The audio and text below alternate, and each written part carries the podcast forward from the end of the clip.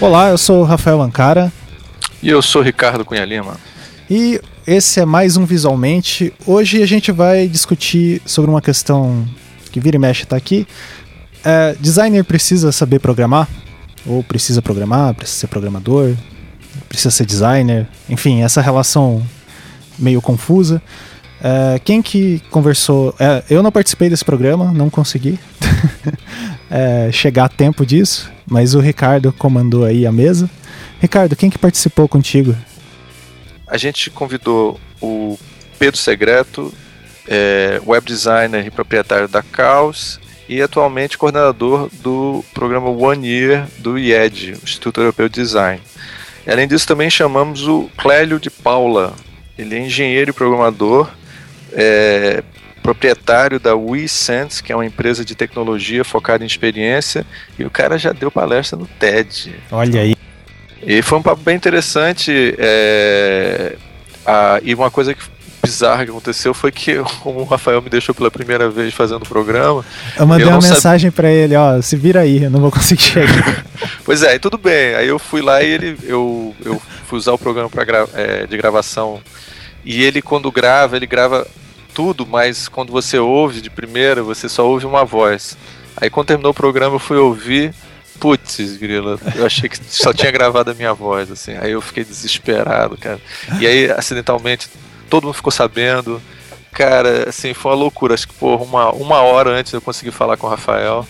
Foi um sofrimento terrível. Aí depois, quando o Rafael entrou, falou: Não, cara, ouve lá no, no, no programa de edição que você vai ver que todas as vozes estão lá. Então... Aí foi um alívio maravilhoso, assim. De então, não ter que gravar de novo. É, meu primeiro grande mico. Mas foi, foi uma experiência. O programa eu gostei. Foi o batismo. É, o, o, eu editei o programa, ele ficou bem bacana, assim. Tem umas visões bem interessantes. Então, antes de começar o programa, tem aquele recado de sempre. Uh, esse programa e todos os programas do Anticast estão sendo possíveis só uh, graças ao Patreon do Anticast. Então você pode colaborar lá a partir de um dólar e ajudar a gente a produzir todos os programas que a gente tem feito, não obstante, o Três Páginas, o Anticast mesmo, o Projeto Humanos e outras coisas que a gente está tramando. Então, é, quem tiver interessado, colabore lá. E fiquem agora com o programa.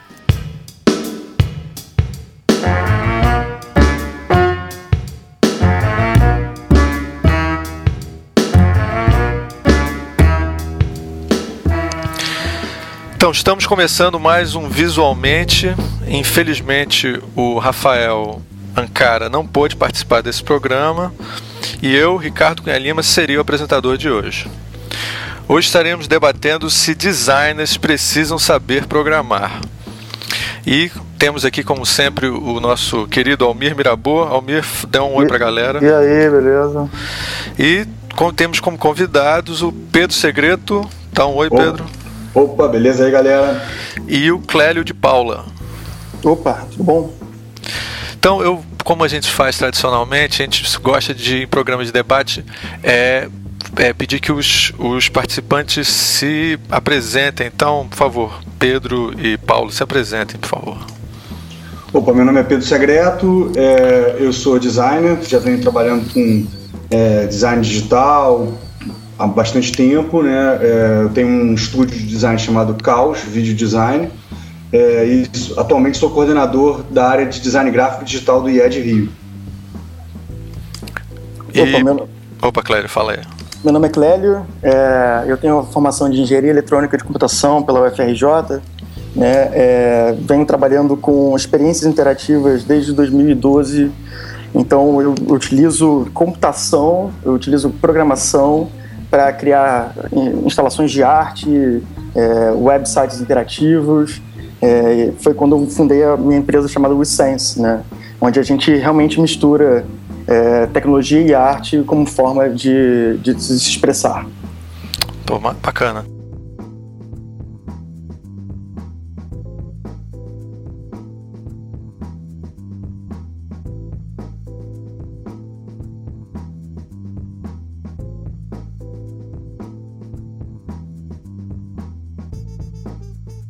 No dia a dia, assim, se vocês pudessem falar um pouco isso, porque a gente está vivendo um mundo que tudo envolve programação de uma certa maneira. Assim. É, o que, que vocês acham que são os fatores assim, tecnológicos que estão é, mudando um pouco, que estão trazendo isso para a gente? Pedro, se você puder falar um pouco desse negócio, assim, de como é que a gente faz, como é que está sendo essa, essa mudança tecnológica é, no mundo do design? É, acho que hoje em dia a gente está vivendo, né, é, o design ele está vivendo numa área de interseção muito grande, né, numa época de interseção muito grande entre as habilitações clássicas do design. Né? A gente consegue hoje em dia ver uma série de projetos onde é difícil você dizer se é um projeto digital, se é um projeto de produto, se é um projeto de interface, se é um projeto né, gráfico até. É, então, cada vez mais é, o digital e o analógico estão se é, imiscuindo ali é, em projetos cada vez também mais interessantes. Né? É, a programação, eu acho que hoje em dia é alguma coisa é, muito importante. Né? dentro desse ambiente, porque ela traz uma capacidade criativa e uma capacidade de é, produção de coisas novas muito grande é, para o designer ou para quem está envolvido com isso. Né? É, e além disso, acho que ela traz também uma, uma forma de pensar, de esquematizar o pensamento, de organizar as ideias, que é muito interessante. Por isso que talvez a gente poderia até dizer que todos deveriam aprender a programar, né? Assim, né? assim como você é, é impelido a aprender uma segunda língua, aprender a programar também, mesmo que basicamente pode trazer um arsenal de, de ferramentas e de formas de, de organizar as ideias muito interessante, né? A gente tem até algumas iniciativas como essa, né? É, se vocês olharem, é code.org, por exemplo, é uma iniciativa que envolve é, o Mark Zuckerberg, é, o pessoal da Microsoft, né? O, sei lá, é, arti é, artistas e jogadores de basquete, enfim, é, estão dentro dessa, dessa iniciativa lá nos Estados Unidos, que eles tentam é, exatamente dizer que é, todos deveriam programar, então que a programação deve ser ensinada nas escolas mais básicas e tudo mais, para poder fazer a cabeça pensar. É tipo uma maromba para o cérebro, né, cara, a programação. É, acho que o Clélio também pode falar um pouco disso, porque ele está é, bem nessa interseção também. Não, é, de certa forma, você vê é, movimentos, né? Se a gente pensar no hoje, é, o designer que está há um tempo no mercado, ele é muito bom naquilo que ele faz. Se ele precisa aprender a programar, eu vou assim, ele acha que ele precisa saber como funciona a programação para ele saber se comunicar, né? Melhor com quem vai ajudar os outros parceiros de projetos e trabalhos. Isso é um ponto. Daqui para frente, aí eu concordo completamente porque essa é a verdade. Tipo, linguagem é de programação, né? A programação em si é um jeito de você se expressar, é um jeito de você entender, um jeito de você é, é, se programar e projetar, né? Seja com das coisas mais simples, né? Como se isso acontece, é, ah, se minha mãe me liga, né? Coisas bem simples. Se minha mãe me liga, mandar um e-mail é, como se fosse para a caixa de emergencial. Né? Isso é um tipo de programação, né? Tem alguma coisa que você é, que você serve como gatilho, né? E tem um efeito depois disso. Então, essa é a estrutura básica de pensar. Né? Essa, é, então, quando você simplesmente converte isso para código ou uma estrutura, é, você consegue de verdade simplificar né, determinados procedimentos que já são naturais nossos. Então, de fato, o código ele, ele funcionaria, ele, ele tem que funcionar como uma, realmente uma linguagem, né? Como assim a gente aprende o inglês, a gente aprenderia código, né? Aprenderia a, a codificar. Eu, eu, eu, eu queria levar uma. levantar uma questão, já que eu sou de história do design aqui, né? o, o, eu queria levantar uma questão. Você é a história do design, não, mas você né? tá velho pra caramba. Eu tô velho. O... Uma questão que é importante, eu tenho 45 anos. Quando eu comecei a mexer com o computador, eu aprendi Basic e COBOL, né? Uhum. Quando eu comecei a mexer no computador, só só era usuário de computador quem sabia programar, porque você tinha que programar o que, o que você ia fazer para o computador executar. A gente estou falando de uma época que, só para os ouvintes entenderem, não existia HD, né? Existia só disco flexível e um desses discos era para guardar o sistema operacional. Pô, outro... que disco flexível nada, cara. Era fita cassete, né? O Hotbit ligado na televisão. É, não, eu tinha fita cassete em casa, mas o CP500 já era aquele disco flexível. Sim, sim. Aí, é, é, com o TK85 era fita, era fita né? Eu, é. Eu, eu tenho várias histórias engraçadas sobre isso, sobre pirataria com fita, depois eu até conto se der tempo.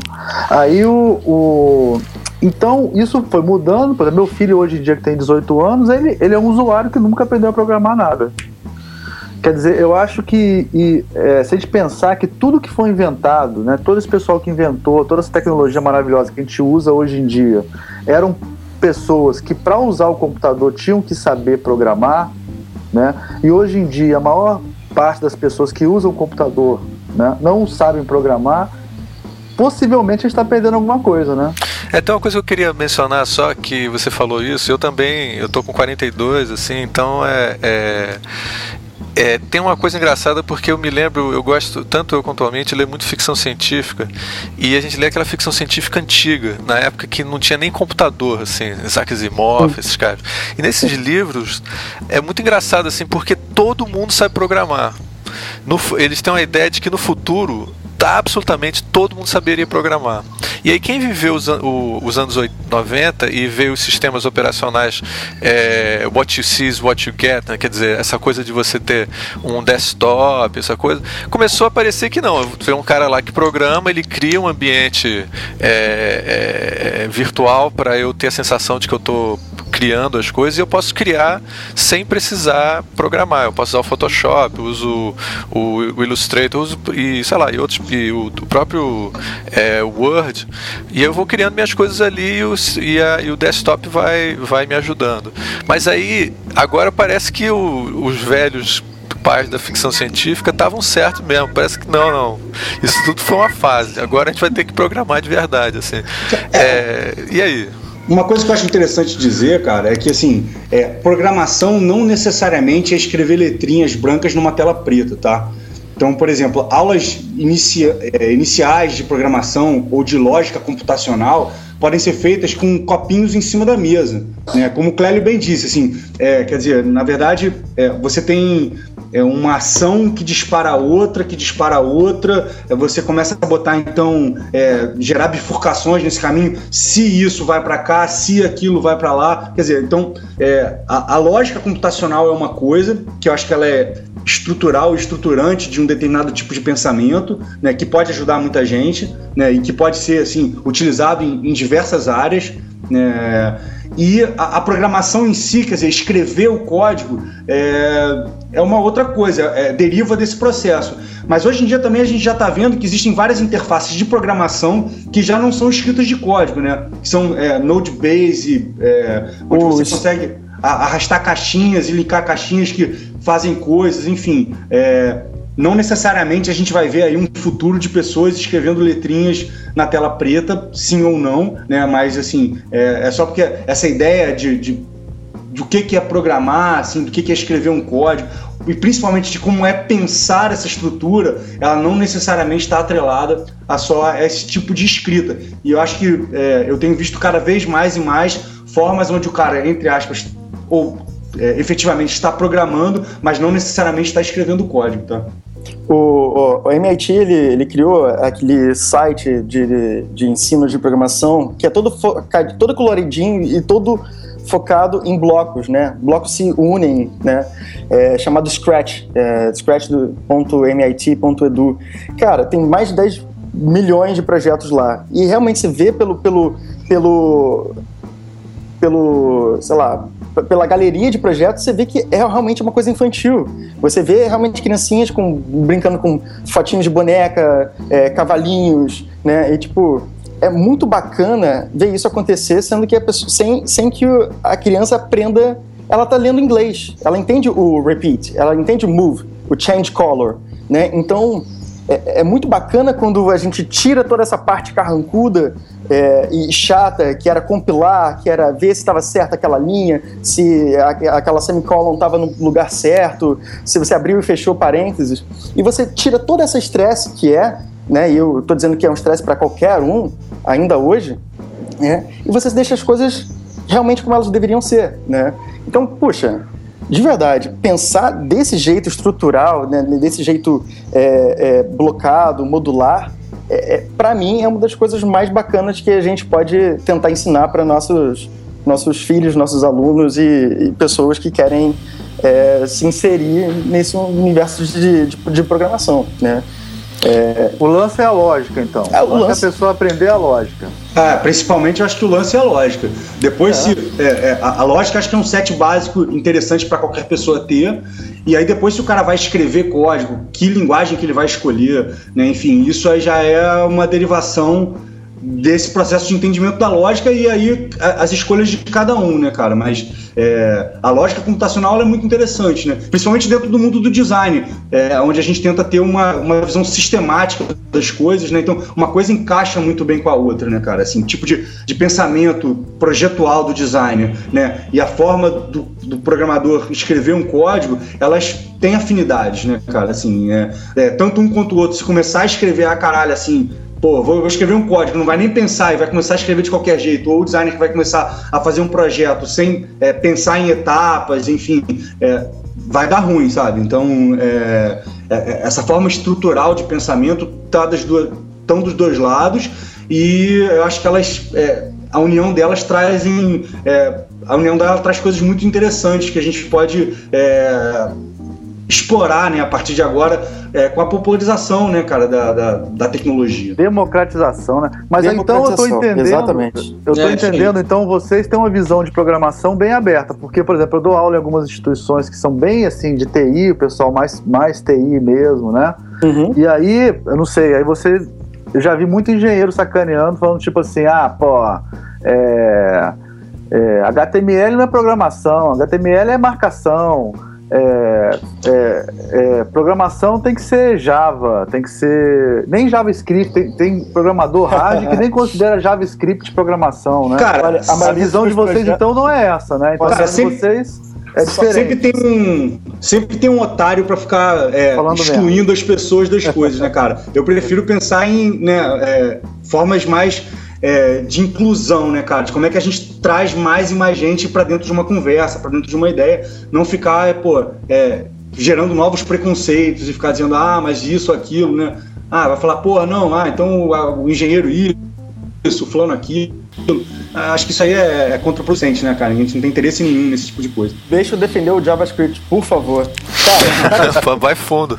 É, JavaScript hoje, é, ela é a base back-end de uma das linguagens de programação mais incríveis e mais usadas é, nos últimos anos. Assim, é, é a que tem mais é, é, velocidade de, de aderência pelos programadores livres, sabe? Que é o Node.js. Só uma coisa, é, Clédio, explica um pouquinho o que é o back-end. A gente sabe o que é, mas ah, tá. é bom. É, mas explicar também a diferença de ser script para não ser. E fala um pouco sobre isso. Que, por que, que o pessoal defende que, sei lá, tem que ser C e não o outro? O back-end é basicamente toda aquela programação que a gente não enxerga, tá? É o que rola por trás dos panos. Então, quando você adiciona alguém no Facebook, você clica lá no botãozinho para adicionar e, e, a mágica acontece, né? Só que o back-end é uma comunicação entre o, o, a parte do cliente, né? É onde você vê é, visualmente as coisas, onde você tem ações, onde você deixa a, o cliente é, é, interagir com a sua plataforma. O, o cliente é o usuário, né? O usuário, exatamente. É, porque o cliente, para a gente, design é o cara que está pagando o é projeto. O tá é verdade. É, o usuário. E o back-end, o que, que ele faz? Ele faz essa comunicação. Então, se, sei lá, se o Clélio adicionou o Ricardo como amigo, né, existe um serviço é, desculpa se eu estou entrando, mas basicamente. Não, não vai fundo, vai fundo. Basicamente é uma instrução dizendo que, ó, é, o Clélio, né, com a ID tal, adicionou o Ricardo como amigo na ID tal, no horário tal e etc. Então isso é registrado e aí vai para o banco de dados. Então toda essa parte core, né, que até pouco tempo atrás, é, na verdade, toda essa parte core é o que o, os amigos do Almir ficam dizendo que isso não é programação. Tá, é, aliás, é só avisar que ele não sei se ele é tão amigo assim desses caras. é não é, chega a ser é, inimigo, né? Mas eu tô falando isso com, com, certa propriedade porque até pouquíssimo tempo dentro da UFRJ, eu entrei lá em 2006, é, a gente não teve nenhuma aula de front-end, a gente nunca teve nenhum tipo de disciplina sobre né, coisas visuais, sobre design. Não tivemos. É, então é, fica muito fácil ser carrancudo, né? Ser, ser, você foi criado para ter antipatia a script, né? É, e a diferença do script basicamente é, é que um roda em tempo real, entre aspas, né? E outro é, precisa ser compilado. E normalmente é, programações compiladas elas são um pouco elas são muito mais é, velozes, como é, existe um nome técnico para isso que eu, parrudas, parrudas, né? Que são sistemas é, porque eles funcionam em linguagem de máquina. Mas cara, isso eu estou dizendo ah, em 2000. O pessoal chamava de baixo nível, de alto nível na minha época, isso. Assim, não é isso? É, exatamente, mas antes era tudo limitado, era, era, recursos extremamente. Você não tinha HD, né? Então tudo rodava no, no disco flexível, certo? Pô, mas na minha época, em 2006, quando eu entrei na universidade, poxa vida. Então, tipo, HD já existia 200 gigas de HD. Então é. não era mais esse problema. Eu já tinha, sei lá, quantos é, megas, é, quantos gigas de memória RAM. Então hoje, literalmente, o problema não é desempenho, né? Então, por isso que o script é incrível. É por isso o script é acessível. Você pode rodar em qualquer celular. Cara, esse testemunho seu é ótimo, eu acho. Não, cara, e assim, hoje em dia, assim, a gente é, tem determinados tipos de linguagem. Assim, uma coisa também que eu acho interessante falar é o seguinte, cara. É, a gente fica escutando falar de uma porção de linguagens, né, C, isso, Javas e blá blá blá blá. Mas quando você pega um, um programador mais cascudo mesmo, você apresenta uma linguagem nova para ele, o cara rapidinho ele se inteira daquilo. As paradas não são tão diferentes assim, sabe? É, numa tem ponto e vírgula, outra tem vírgula, não sei o quê. Assim, é, é eu não sou programador, né? Mas assim, talvez o cara consiga dizer que determinadas linguagens são mais parrudas do que outras, então é, mais afeitas a, a sistemas mais pesados. Ah, o cara vai gerar, então, o sistema que vai controlar todas as contas bancárias do Banco do Brasil. Ah, isso aí tem que ter um nível de. Né, de estabilidade, de, de, robustez muito grande. Vai precisar de um... de um... arquiteto de software, não vai ser o ah, programador que vai fazer isso. Vai precisar de um então, engenheiro, vai, vai precisar ter, de... Vai ter um design de, do, do design que vai realmente fazer o projeto da, dessa estrutura. Então, tipo, vai acabar caindo para o programador, sabe, coisas ainda muito. É, é, quase instruções, basicamente instruções. Mas, então, de qualquer, é, é, mas de qualquer forma, hoje também a gente tem do outro lado, cara, é, por exemplo, o Processing é, um, é uma linguagem muito acessível, é, é, dita por muitas pessoas como uma linguagem de prototipagem, né, de prototipação, né, onde você escreve, sei lá, 10 linhas de código, você tem um resultado visual muito interessante, sabe? Eu já, já participei de, assim, nos cursos que a gente faz lá no IED, assim, workshops de, sei lá, 3, 4 horas, onde os alunos é, saem de não saber nada e quatro horas depois eles estão escrevendo pequenos códigos com outputs visuais muito, muito, muito interessantes, entendeu? Muito. Assim, é, então, assim, é, e aí isso é estimulante, né? Porque uma coisa é você ficar escrevendo, pô, eu era mulher que sentava lá no meu Hotbit, cara, pegava a revista, digitava 20 páginas para no final ele falar Hello Pedro e botar uma bolinha em volta, sabe? é, era uma coisa assim, pô, e a gente delirava. Hoje em dia, cara, o cara vai lá e, sabe, você escreve 10 linhas, e, e aí então, e tem um resultado interessante, o cara se empolga e ele quer mais, e como são poucas linhas, é muito mais compreensível pro cara o que, que ele tá fazendo, não é um voo cego. Eu digitava aquelas coisas da revista sem ter a menor ideia do que eu estava fazendo. Eu podia estar escrevendo em japonês, em alemão, qualquer parada, que no final só queria ver resultado. Né? Hoje em dia a gente tem essas formas e essas ferramentas onde qualquer um pode experimentar, desmistificar a programação, sabe? E, e pô, evoluir dentro dela para diversos caminhos, que acho que é uma coisa que a gente pode falar aqui daqui a pouco, é, que são é, o universo amplo e, e vasto é, né, que a programação traz para o design, por exemplo, né? Assim, não é só fazer website. Né? Mas o, o Pedro, isso que você está falando é interessante porque a Deixa eu ver aqui o cálculo. Em algum momento dos anos 90, tá certo? Eu me interessei por programação e eu tinha uma, um professor lá da UFPE chamado Clilton, que era que trabalhava em programação, e aí eu comecei a, a estudar e ler sobre isso, sobre inteligência artificial, tal. Eu era adolescente. E aí a, a Aí eu perguntei pro Clilton se eu precisava programar. Aí ele falou assim: Você entende matemática? Aí eu falei: Eu sou o pior aluno de matemática da minha turma no colégio. Aí ele falou: Cara, olha só, pra você fazer esse desenho, essas coisas que você gosta de fazer e tal, se você for fazer em programação, vai te dar um trabalho gigantesco. Eu realmente não sei se vale a pena fazer programação. Então você está me dizendo vocês dois estão me dizendo que é, teve uma mudança radical do, do, da concepção de programação dos anos 90 porque a gente está vivendo agora aqui na, já na primeira, na segunda década do, do, do novo século. É, é isso mesmo? A, absolutamente. Olha, é, é, falando do, do processing, não só desenhar e tal, mas eu posso pegar bibliotecas. Bibliotecas são é como se fosse blocos de programação que alguém já perdeu muito tempo fazendo, fazendo aquilo e integrar com seu código para ter resultados incríveis. Tá? E o que, que eu estou dizendo? É, se eu pegar o Kinect aqui hoje, né? Kinect é uma coisa muito bacana, eu faço vários trabalhos com Kinect, eu, eu realmente gosto muito desse lance da. da o Kinect está falando do, daquilo que tem no Xbox, aquele, aquela, aquele, aquele, software, aquele hardware do, do Xbox. Isso, aquele sensor, é, é uma mistura de sensor de movimento com infravermelho, com câmera RGB. Mas ele, ele funciona também com PC, tem um para PC, né, e tal, né? Ah, não, adapta, funciona... Fun funciona o que você quiser, né? Sim, funciona. É... Então, tipo, você consegue pegar aquilo, você vai começar agora. Tem uma biblioteca pronta para isso você vai instalar essa biblioteca no teu computador, vai abrir o exemplo do processing e você vai colocar o Kinetic ligado no computador e vai ligar, vai rodar. Você vai conseguir ver todo o seu ambiente em três dimensões. Né? Como se cada pixel tivesse uma dimensão. Cada pixel vai ter uma, uma, uma, uma orientação de profundidade. Uma coordenada, né? Uma coordenada. Uma é, coordenada é, XYZ, né? É, não só... É, XYZ. E ainda mais a cor ainda. Então, tipo, o que, que você fez ali? Simplesmente rodou o exemplo. E aí você já tem tanta coisa para tentar aprender. Né? Normalmente a gente pensa muito em 2D. Mas quando você pega isso e, e insere numa outro tipo de, de, de, de output que a gente não está acostumado, você começa a pirar, né? Você pode facilmente integrar com, com Lego. Né? Não tem aquele Lego Mindstorm? Já ouviram falar? Uhum. Lego Mindstorm é um kitzinho da Lego que é para aprender a programar, é, basicamente. Só que dá para fazer coisas incríveis com ele é, é, e a complexidade não tem limites, né? É, tipo, a quantidade de soluções que você consegue fazer com as mesmas coisas é, é infinita. Não é um recurso onde você vai acabar. Não, você pode fazer o que sua imaginação pensar. E é lógico também, é, é, você tem que ter condições para entender o que você está fazendo, mas tá disponível e é barato, cara. Então, é, você querendo desenhar hoje, é, é, agora não sei se foi o Almir ou o Ricardo, mas foi quem? Foi eu que falei, foi eu que falei. Ricardo. Ricardo. Ricardo falou.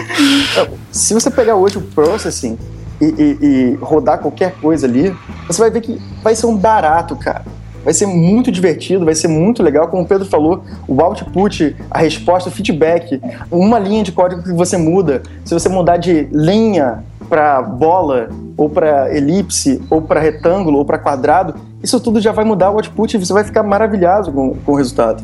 Então, tipo, é muito gostoso esse tipo de, de momento que a gente está vivendo para quem quer aprender, porque é extremamente fácil. É, é, é, fácil enxergar o que a gente está fazendo. Eu lembro muito bem quando logo, logo que entrou na faculdade é que a maioria da dificuldade dos amigos é, e, é, e os, principalmente os caras que saíram da faculdade, né, quando programação não era hype, quando eletrônica não era, não era cool, não era, não era legal ser nerd, é, ele saiu porque não conseguia enxergar o que ele estava fazendo. É, no meio daqueles fios, no meio daqueles códigos, ele não conseguia ver nenhum resultado que apetecesse a vontade dele continuar a testar e, e ter curiosidade. A maioria ia para civil ou para mecânica, né? Porque a civil e mecânica você vê coisas, de fato. Na eletrônica, naquele momento, não. Eu tô falando menos de 10 anos, cara. Então, é, hoje, qualquer um cara que entra para eletrônica, ele fala assim: puta, meu irmão, que barato é isso, sabe? Eu posso automatizar a porta da minha casa é, com pouquíssimas linhas de código e depois eu posso saber toda hora que minha mãe chega em casa é, ou toda hora que eu chego em casa, eu, eu sou meio data junkie, então eu, eu me controlo muito, então eu sei exatamente quantos passos eu dei, que horas eu fui dormir, é, é e isso está muito fácil de fazer hoje em dia, sabe? É... Aliás, qual, é, qual, qual Pô, o recurso que você tem toque é uma maravilha, né? É, e, a liberdade é muito grande, cara, né, cara?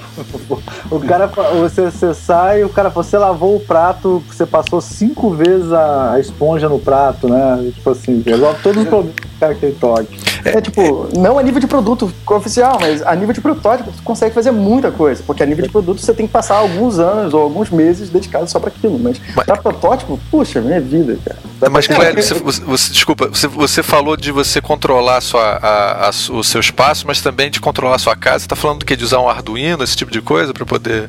Olha, é... você tem Arduinos, você tem é, beacons, né? Este Mode, por exemplo, é um acessível. É, e aí, com a, é, com a ele, se você deixar um Steamote no seu banheiro e, e falar para ele fazer assim, é, é, numa área de 2 metros, né, no range de 2 metros, né, é, ele marcar toda vez que eu entrei no banheiro com o celular, por exemplo, né, ele vai medir exatamente, ele vai saber quando eu estou dentro do banheiro ou não. Número 1 um, número 2, Cleber? Ele vai, ele vai ele vai calcular o em pé, né? É o Arduino consegue ver a diferença? Sim, não tô brincando. Se você colocar um sensor. Do tamanho, depende do tamanho. Se você coloca um sensor de pressão na privada, puta, meu irmão, você sabe toda hora que o nego foi no banheiro. Então, Entendi, se, for, claro. se for japonês, o Arduino não pega. Aí tem que ficar sofisticado, entendeu? Os africanos não tem problema com isso. O que eu acho interessante falar, gente, também é que assim, a gente começa a dar exemplo, né? Ele tá falando de coisas muito interessantes, né? De é, como é que esse mundo digital começa a vir, é, sai das telas, né? E vem pro, pro ambiente, vem pros objetos e tudo mais. Mas eu acho também que o que a gente tem que dizer para as pessoas é o seguinte, cara, é, você não vai programar para fazer isso ou para fazer aquilo, né? É, quer dizer, é, você consegue escrever códigos ou pensar projetos, né?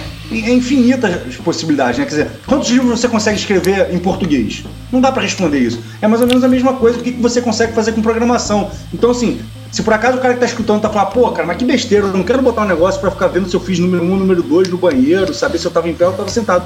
Beleza, cara, mas então você quer pô, fazer uma, uma padronagem, você pode escrever um código, né? Ah, eu quero, sei lá, vou fazer um site, vou fazer um aplicativo. Enfim, existem muitas é, formas de atuar onde a gente pode se nutrir da programação e é, ampliar nossa capacidade criativa e ampliar nossa capacidade de execução. Eu acho que essa é a grande coisa. E a gente não está aqui dizendo que você tem que ir para lá ou para cá, se isso é mais maneiro que aquilo. A gente está querendo aqui mostrar exatamente que as possibilidades são muito grandes e que isso é um universo de coisas é, que está cada dia mais acessível e que elas não são tão difíceis assim, que você tem diversas portas de entrada é, que podem facilitar esse processo de conhecimento da programação e até de experimentar a programação de uma forma simples para ver se é a sua, se não é, enfim, né? É, é Mas pera, é uma coisa é que eu queria perguntar que eu te passar, botar para você é o seguinte: que a gente está falando só do lado positivo. Eu acho que a gente está vendo o um maravilhoso mundo que está se abrindo e como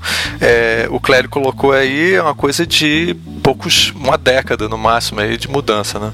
É, mas assim, cara, tem, tem umas coisas meio assim que a gente sabe que houve umas mudanças, como eu falei, o, aquela coisa do. Da, da, eu tô agora pelo ponto de vista do, do designer é, tradicional, assim. No, a, quando teve o boom da, da, do uso de programação no design gráfico, é, ou design visual, sei lá como é que a gente vai chamar isso hoje em dia, design digital, é, o, a gente tinha ferramentas como Flash que eram super práticas assim. O, cara podia fazer um sem muito sem conhecimento nenhum praticamente de programação é, a não ser alguns princípios básicos de HTML ele conseguia montar um site super experimental tal. E aí é, eu acho que com quando a, a Apple resolveu banir o Flash é, de repente a gente, a gente teve que ficar limitado a, uma, a, a recursos. É, é, tem uma certa limitação e começou a depender um pouco mais da, da programação um pouco mais complexa. Houve, houve perda nisso, houve a melhora. Eu queria que você falasse um pouco sobre essa. Você que viveu muito de perto isso.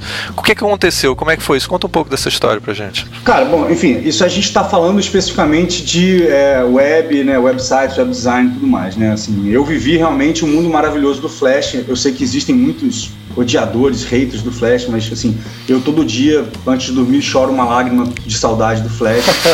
é, porque era uma, assim, era uma plataforma é, já bastante madura e a, gente conseguia fazer coisas, assim, interfaces mais experimentais, coisas muito interessantes. E eu acho que, para além da tecnologia, se o flash era maneiro, se ele era estável, se ele consumia a bateria do celular, assim, assim, assado, né? eu acho que ele, é, ele trazia com ele, ou pelo menos naquele momento a gente viveu isso, é uma, uma liberdade maior, né? Assim, uma de inovação, de se arriscar mais. Eu acho que a internet hoje em dia, né, já que a gente está focando um pouco mais nela, é, para mim ela é muito monótona, cara? Assim, acho que a gente, acho que pelo contrário, assim, quer dizer, a, a gente hoje em dia está vivendo o mundo dos templates, né? É, nunca se falou tanto de user experience, de pô, frameworks, não sei o que lá. mas as coisas nunca foram tão iguais, sabe, cara? Assim, esses dias mesmo eu tava fazendo uma pesquisa aí para definir, enfim, algumas coisas de tecnologia para um projeto, é, é, para fazer uns, uns sites para um cliente. E aí, cara, você fica olhando e você fala, cara, pô, por que eu vou escolher esse ou aquele? Eles são todos iguais, cara, sabe? São esses sites de caixinha. Pois né? é. é. a gente é, mas isso também não é culpa da tecnologia, tá, cara? Assim, porque o HTML5, quando chegou, que foi assim, o, o, o rival do Flash, entre aspas, né, cara? É, foi é, quando o, o, próprio Steve Jobs abraçou o Flash para levar para a cova junto com ele, ele disse: Não, o mundo está lá no HTML5.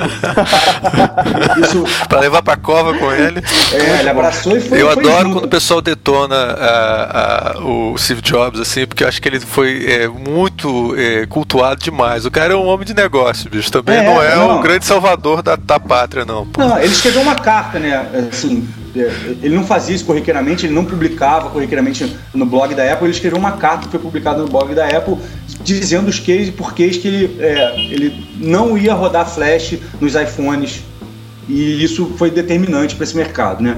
Na verdade, aquela carta é um apanhado de muitas mentiras ou muitas coisas imprecisas, entendeu? É, e o que está por trás, o que ele não quis dizer, é que no final das contas ele tinha um interesse comercial né, que ele não estava colocando ali, né, de dizer que ele achava melhor isso aquilo. Enfim, isso é uma conversa já é, muito específica em relação às coisas, mas eu acho que para mim hoje em dia o que, que eu sinto falta é assim de uma internet mais interessante, que principalmente consiga tirar mais proveito das especificidades dessa mídia, né? Porque o que eu vejo hoje é uma coisa muito. Ah, qual a diferença da página do Globo.com para a capa do jornal? É muito pequena, né, cara? Tem um gifzinho ali, tem um sabe? Um Não, eu diria até que eu, eu, tenho, inclusive, eu tenho uma ideia, e acho que a gente pode daqui a pouco falar sobre isso, é, que de uma certa maneira a capa do, do, se você pegou o exemplo específico de adaptação de jornal, que é uma coisa que eu trabalhei já muito com isso, é, Cara, assim, o, a, o, jornal ainda é melhor do que, a, do que eu acho, do que o site, muitos aspectos. É, você tem, é, essa você, transposição de mídia, para mim, ela tá sendo é. feita de uma forma pobre. É como se a gente fosse pro cinema ficar lendo o roteiro do filme na tela, entendeu? Exatamente, assim, exatamente. É, então, é, você pega, por exemplo, a primeira. Só pra, te dar um material pra gente falar sobre isso, assim, você pega a primeira página do jornal, você tem ali uma foto, você tem várias colunas de texto, o cara vai e escolhe o que, é que ele vai ler. Pô, eu chego no site, cara, a matéria é uma, é uma foto e uma coluna de texto e tem acabou. Hierarquia tudo. tipográfica, é engraçado. Não tem hierarquia o tipográfica. Muito, o jornal tem muito mais hierarquia tipográfica do que o site. Né? É, e, assim, e, se você, e se você for circular. interessante. Né? Se você for circular aí pela internet, nos grupos e fóruns e tudo mais, cara, assim, é, nunca se falou tanto disso, de user experience, né? É, pô, interfaces e, enfim, novos recursos e tudo mais. Mas para onde isso está indo? Para onde todo esse conhecimento produzido está levando a gente para onde, né? Assim, é, eu acho que hoje a gente tem uma templatização das coisas muito grande, né? E aí tem um, quer dizer, o, próprio mercado retroalimenta isso no sentido que, ah, cara, então é mais barato fazer porque você está pegando um template e aí, cara, cada vez se paga menos. É, cara, a gente trabalhava num mercado que, sei lá, uma marca de moda pagava, sei lá, 40 pratas, 40 mil reais duas vezes por ano para fazer um site de alto nível de interação, onde quisesse passar uma experiência daquela coleção e tudo mais. E hoje em dia todos os sites de moda são e-commerce. É como eu faço, o Marcelo ele fala, né, cara, assim, se a moda tratar as lojas físicas do jeito que vem tratando a internet, todo mundo vira CIA, sabe? Você entra lá, é um monte de arara com caixa no final, cara. E é não verdade. é assim, entendeu? Então, assim, é muito estranho, né? Assim, quer dizer... É... A, a experimentação de design é, perdeu um pouco de, de gás nessa mudança, você acha, então? Eu acho que perdeu um pouco, né, cara? É, porque também, assim, foi muito abrupta essa mudança, cara. Assim, a gente vinha fazendo site em Flash para todo tipo de cliente e, assim, um mês depois os clientes falaram, eu não quero mais. E aí, assim, não só a gente lá na Caos, mas, enfim, vários outros times e vários outros profissionais é, tiveram que fazer essa mudança quente, sabe, cara? Assim, de hoje para amanhã, trocar de tecnologia, vamos lá. E acho que aí a gente deu alguns passos para trás. E aí outras coisas, né, cara? Bootstrap, enfim, frameworks que vem facilitar, a, é, por um lado, vem facilitar a programação das coisas, mas por outro lado também essa facilitação acaba trazendo um, um certo padrão muito igual eu tinha muita vontade de fazer um estudo que alguém fizesse assim, do design pattern da internet hoje em dia, sabe? Eu acho que a gente vai chegar numa coisa muito limitada. Né? Você tem site, vamos lá, rapidamente a gente pode pensar aí, bota na cabeça. tela full screen com imagem, é, pô, header grande com uma imagem, depois vem o conteúdo, é, cards, o que mais? O que, vocês conseguem imaginar aí, entendeu? Assim, é, blocos de informação, é, como essa que a gente estava dizendo de, de, de, grandes portais de notícia. Não tem muito mais que isso, cara, sabe? É, se eu não me engano, eu, desculpa, fala, fala, fala. Eu uso uma plataforma para gerar landing page para produtos rápidos que eu quero testar, chamado Instapage. Uhum. Tá? É, o Instapage acho que tem 15 templates, né? E todos os templates você reconhece muito bem eles. É, fora isso, existe aquele graph, Graphic River, né? Onde aquele repositório gigante de, de templates de WordPress, Joomla. É, etc. isso é uma coisa que eu ia falar, Cléber. Desculpa assim. A, a, eu, hoje em dia eu tenho a sensação de ser usando WordPress que eu posso programar qualquer coisa. Assim, não estou programando nada, estou usando templates já totalmente pré-determinados. Eu faço meu site no WordPress lá, tá entendendo? É, exatamente. É. Então, tipo, é, da mesma forma, mas você reconhece isso, você reconhece esses padrões, você reconhece é, é aquele template. É, e, e, e, isso também, também né, não querendo defender, mas, mas me explicando um pouco mais, é, é que a responsividade de diversas telas né, fez com que as coisas meio que se enrijecessem. Isso, isso é verdade. Né? Hoje, hoje é, é, quando a gente fala sobre tipografia, eu tô aqui com o Globo aqui na minha frente, cara. Realmente é muito mais bonito o Globo do que a, a própria capa do, do, do, do G1 né, e do, do Globo.com. É, mas aqui você tem um, um, uso bem definido. Estou a, sei lá, a 40 centímetros da minha, do, do meu rosto, então eu estou conseguindo enxergar quase tudo, dando. É, é, o cara que está programando esse site, e a gente concorda nisso, é, meio que corre o um risco muito grande, né, dependendo do cliente, de, de não poder experimentar, porque o cara já sabe, puta, mas isso, né, isso não vai rodar direito não ali. Vai funcionar no iPhone. Vai funcionar no iPhone, etc. Então, tipo, para mim que só trabalho com projetos especiais, né, na web, é muito fácil, porque eu faço qualquer coisa, entendeu? É, eu não estou muito ligando para responsabilidade quando é para cliente, né? Então, tudo bem. É, mas, como o Pedro falou, porque é, a, a, os e-commerce são muito parecidos, são muito, muito parecidos. No máximo, sei lá, o e-commerce mais bonitinho que eu vejo é o Urban Outfitters, talvez. É, mas é, é, porque não parece um e-commerce, parece um blog, né? É, e ele é bem bonito, assim. Mas, puta, cara, é, total mas realmente, Eu acho que empobreceu. Eu lembro de 98, não sei se vocês. É claro que vocês são um pouquinho mais é, claro, experientes que eu. Mas tinha um site do King.com chamado Megacar é, que era feito em Flash. Isso foi em 98. Cara, eu lembro meus amigos chegando assim, puta, cara, olha isso. É, é, era um site em Flash que você clicava nas coisas dentro e aparecia. Cara, era muito divertido, era muito bacana, sabe? É, hoje, cada vez menos você. Talvez pelo, pelo. Todo mundo é flat agora, né? Todo mundo é minimalista. Você, você não tem uma, uma brincadeira dessa. Mas era muito legal você ser surpreendido, né? Cada vez mais é, é, em, em, sites interativos inteligentes. A gente mandava o site um pro outro, aí abria o site do cara, era, sei lá, redondo. Tinha umas coisas diferentes, assim, né? É interessante, não perder. É, tinha um site, cara, que, assim, é, eu continuo apaixonado por ele. Acho que, assim, muito do trabalho que a gente desenvolveu lá na Caos, de tentar é, trazer para o mercado tanto de moda, né, de cultura e mesmo corporativo, de coisas diferentes é, que isso moveu muito a gente lá, assim, cara, a gente falou, caraca, quando eu crescer eu quero fazer essa parada, que chamava é, We Feel Fine, cara. Era muito interessante, assim, sabe, a interface, e na verdade era um site que hoje em dia, hoje ele, a gente começa a se reaproximar disso, porque ele era um site, no final das contas, de visualização de dados, sabe? O cara ah, teve uma, uma ideia muito maneira. Ele ele, ele procurava, ele, ele escreveu lá um, um robozinho que ia nos principais ferramentas de blog da época e procurava a palavra é, a, a, é, we feel, ou I feel. E quando ele achava essa expressão, né, eu, eu tô me sentindo, é, ele, ia, ele corria para um lado até achar o ponto final, corria para o outro para achar o início da, da frase. Ele conseguia separar essa frase e jogar dentro da base de dados dele. Ele registrava também é, a, da onde aquele, é, aquele aquela frase veio, ele registrava é, o IP da máquina que gerou. Quando ele conseguia saber o IP da máquina que gerou, ele sabia aonde, que cidade que o cara estava. Aí ele também pegava é, num, num, outro serviço de meteorologia se naquele horário, naquela cidade, estava chovendo ou estava. É, fazendo sol e tudo mais, ele conseguiu gerar uma série de palavras. Ah, é, I feel fine, I feel bad, enfim, ele conseguiu gerar uma série de. Então você conseguia buscar dentro dele, falar assim: não, eu quero saber, mulheres que estavam se sentindo bem em dias de chuva, não sei aonde. E aí ele. ele aparecia. Ele, aparecia de uma Legal. forma muito bonita. Procura, acho que isso, ele ainda está. É, os caras depois até fizeram um livro, né? É, são dois matemáticos que fizeram esse site, eles fizeram vários outros tipos de visualização de dados. Isso, cara, pô, 1900 e bolinha. Acho que o Clélio não, não tava nem. É, tava na incubadora ainda. É... cara, e essa parada era, era, sensacional e era uma experiência muito interessante, cara. E eu, eu acho que a gente tava chegando, né, no momento, por exemplo, lá na causa, a gente estava chegando numa questão de, ah, pô, trabalhando muito com o mundo da moda, né, é, em conseguir fazer esses sites com essa cara mais experimental, que tinham essas interfaces, né, mais viajandonas, assim, do, do, do cara, cada coisa cada vez experimentar uma coisa diferente, que tivesse a ver com o tema daquela coleção.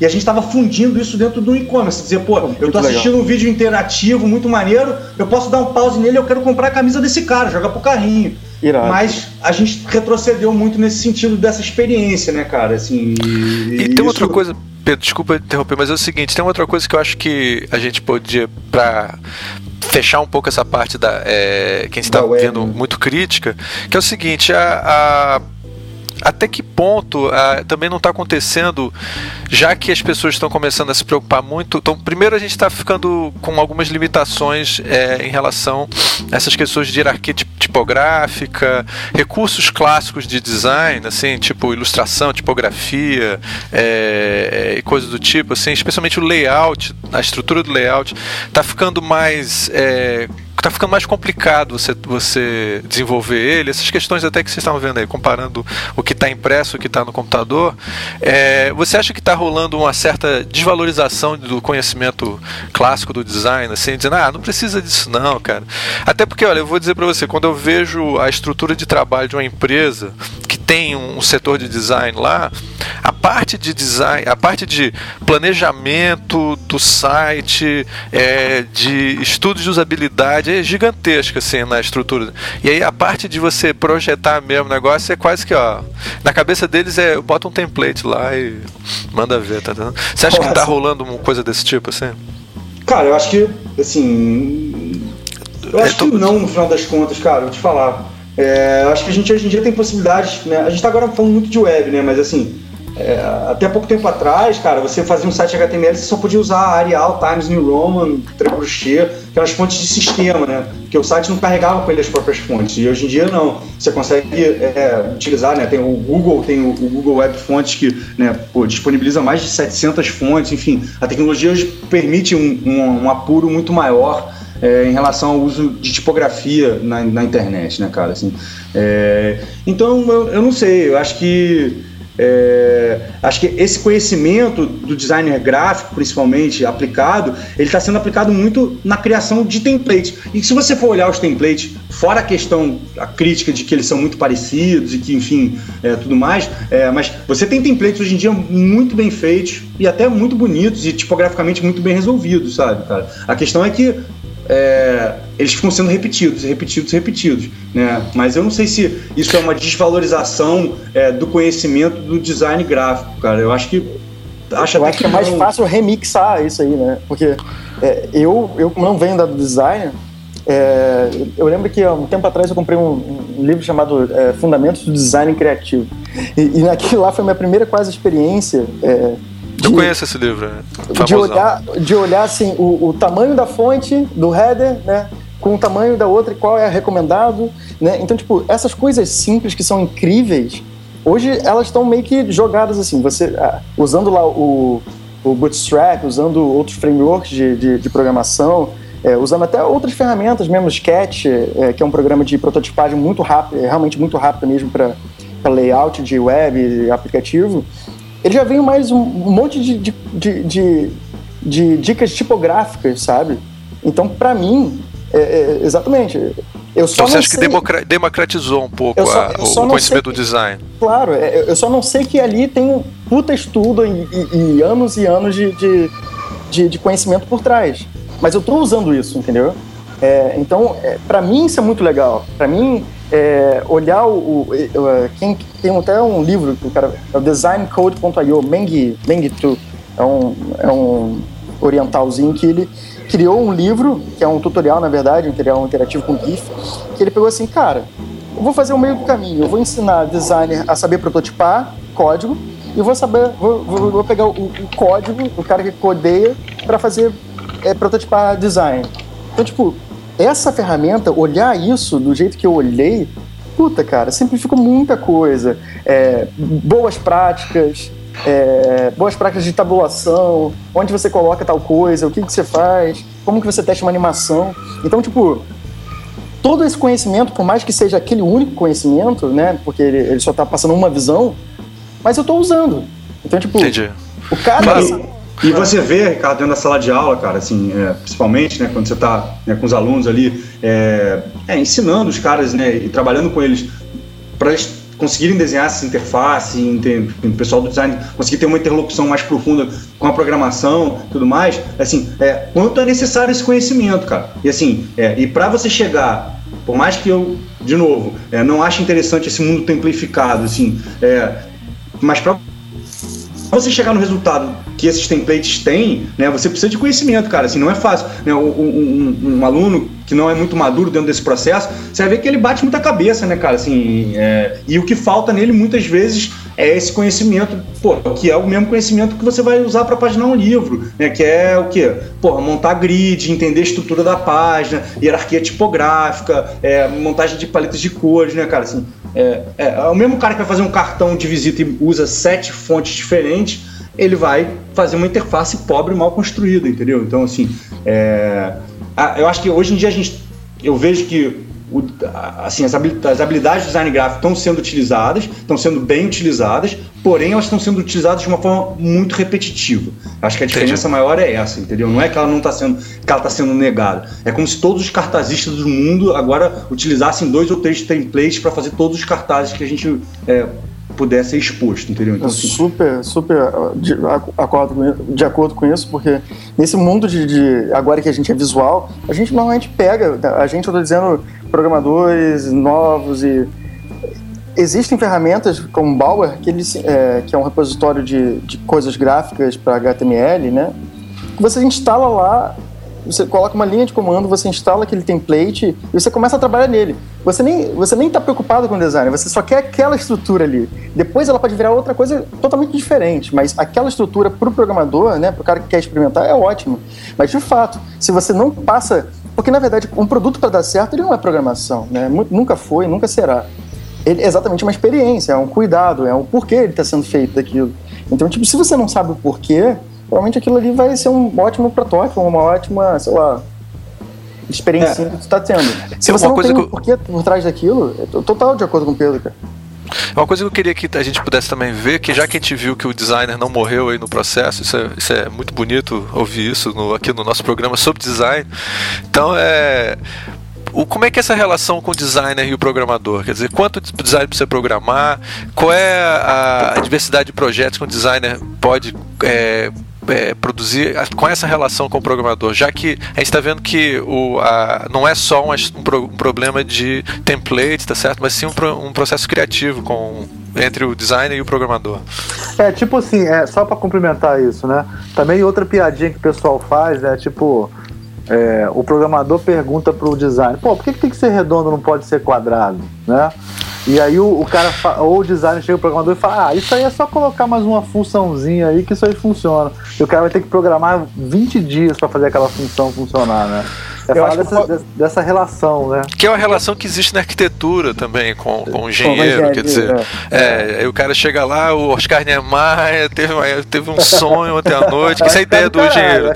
Ah, bicho, eu tive um. Porra, cara, tive um tive uma explosão mental aqui. Aí o cara, porra, o, eu quero o calculista. Fazer, eu quero fazer uma passarela sem nenhuma pilastra. Exatamente. Um apoio, é, é aquele, aquele museu lá de, de, Brasília, né? Que tem uma. Hum. corredor que sai pelo lado de fora, que é tipo uma. tipo uma varanda, né?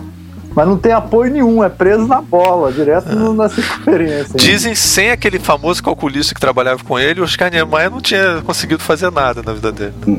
Ele, Cara, é a melhor dupla daquele momento ali. E eu acho que mais ou menos essa é a resposta. É, é, é, é a tua dupla, é, basicamente também é, o, o, quanto de, de budget, orçamento e tempo, né? E, mas eu tenho uma dica um pouco mais. Eu tenho uma coisa um pouco mais também é, é, é prática nisso, sabe? Porque é, existe.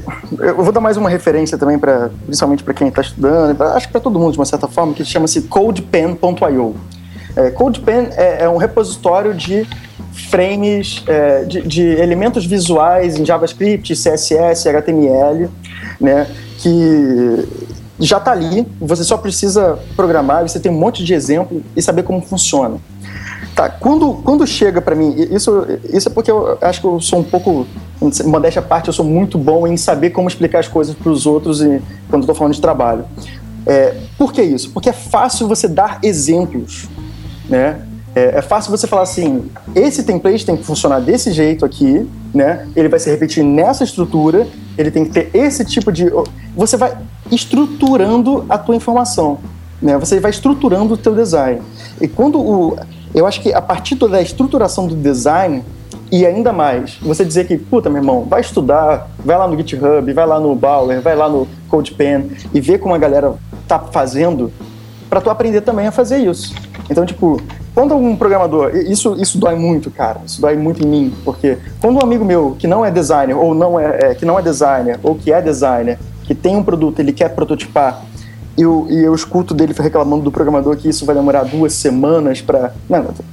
Pode até demorar mais, mas duas semanas ou três semanas, ou isso não dá para fazer, etc. Eu fico triste, porque na verdade o cara não sabe onde instigar o cara a procurar, né? onde instigar o cara a estudar como fazer. É, ele não consegue se expressar bem o suficiente para dizer que, cara, esse formulário bonito desse jeito, nego já fez em algum lugar, com certeza. Não pense, são 7 bilhões de pessoas nesse mundo. Não pense que ninguém teve essa ideia, né? Começa por aí. Então, tipo, essa cultura do remix, essa cultura do, do, do, do código aberto, essa cultura do entender como fazer para não, não para copiar, mas para se apropriar desse tipo de, de, de ferramenta para fazer as suas coisas, pô, cara, de verdade, eu acho que isso é, é, é, é uma estruturação é, do, do, do, modo de pensar. Não, então não... você acha que o, o, na realidade o programador tem que ter uma mente aberta para esse mundo, tá certo? Para poder também conversar. E o cara, e o cara que está conversando, ele tem que ter realmente essa mente aberta, né? Esse cara que está pedindo, para realmente procurar referências de coisas que parecido. Se o cara não sabe prototipar, né? Porque se o cara sabe prototipar, ele vai lá no CodePen e fala assim, ó, eu quero isso aqui, só que melhorado, entendeu? Só que é, é, é aí sim, aí eu acho que entra exatamente esse limitar, esse limite, assim, sabe? Eu não preciso. O designer acho que não precisa saber exatamente codificar aquilo tudo. Ele não precisa saber um, criar um site do zero. Ele precisa saber. Eu acho, eu, eu acho que na verdade, cara, a gente não pode é, pensar que é, em, em, projetos onde são essenciais né, a presença do designer e do programador, que possa existir uma, uma separação entre esses dois caras, Exatamente. ou esses dois times, né? Na verdade, a gente tem que pensar, é, não dá para ser esse esquema de, ah, eu dou para você, faz essa bolinha para mim, aí o outro volta, cara, não, eu vou demorar tantas semanas e um, uma conversa meio é, muda entre os caras, onde um não tá entendendo, né, a parte do outro, né? Quer dizer, assim, por exemplo, lá na Caos, cara, assim, é, os projetos mais bacanas que a gente fez e que as pessoas acharam mais interessante, que a gente teve, enfim, mais sucesso, é, são derivados exatamente de uma parceria entre designers e programadores, onde a gente não tem essa, essa, essa separação. Não é cada um tá no seu departamento, né? É, tá todo mundo trabalhando junto, tá cada um sabendo cada vez é, mais e mais é, do, do, trabalho do outro. Né? A gente até é, é organiza mensalmente um, um, encontro lá na Caos, que é o Converscott. Alguns de vocês já devem ter ouvido falar, né? A gente já fez 60 é, edições que o começo do Converscott foi muito pensado nisso, né? A gente era um time que eram, sei lá, 5, 6 designers e 5, 6 programadores, né? E a gente começou a falar, cara, a gente precisa de alguma forma fazer com que os designers saibam mais sobre programação e que os programadores saibam mais sobre design. E a gente começou então a organizar palestras é, mensais sobre design e programação para que esses dois times virassem um só. não fossem dois times separados, entendeu? Enfim, aí hoje em dia a gente já falou de tudo, quer dizer, o Converse Squad ganhou uma vida é, já é, mais ampla do que falar só sobre é, design, programação desse universo fechado, né? Mas é, é, a ideia é exatamente isso, né? Que não são dois times, é um time só. Cara, eu participei de projetos, a gente fez o portal é, Portinari, né? Que tem, sei lá, 50 mil itens é, da, da, do acervo do Portinari disponibilizados. Cara, é um projeto de, sei lá, 10 pessoas é, engenheiro, programador, ilustrador, designers, é, trabalhando durante dois anos, cara. Não é duas semanas, entendeu? Assim, é, são coisas que.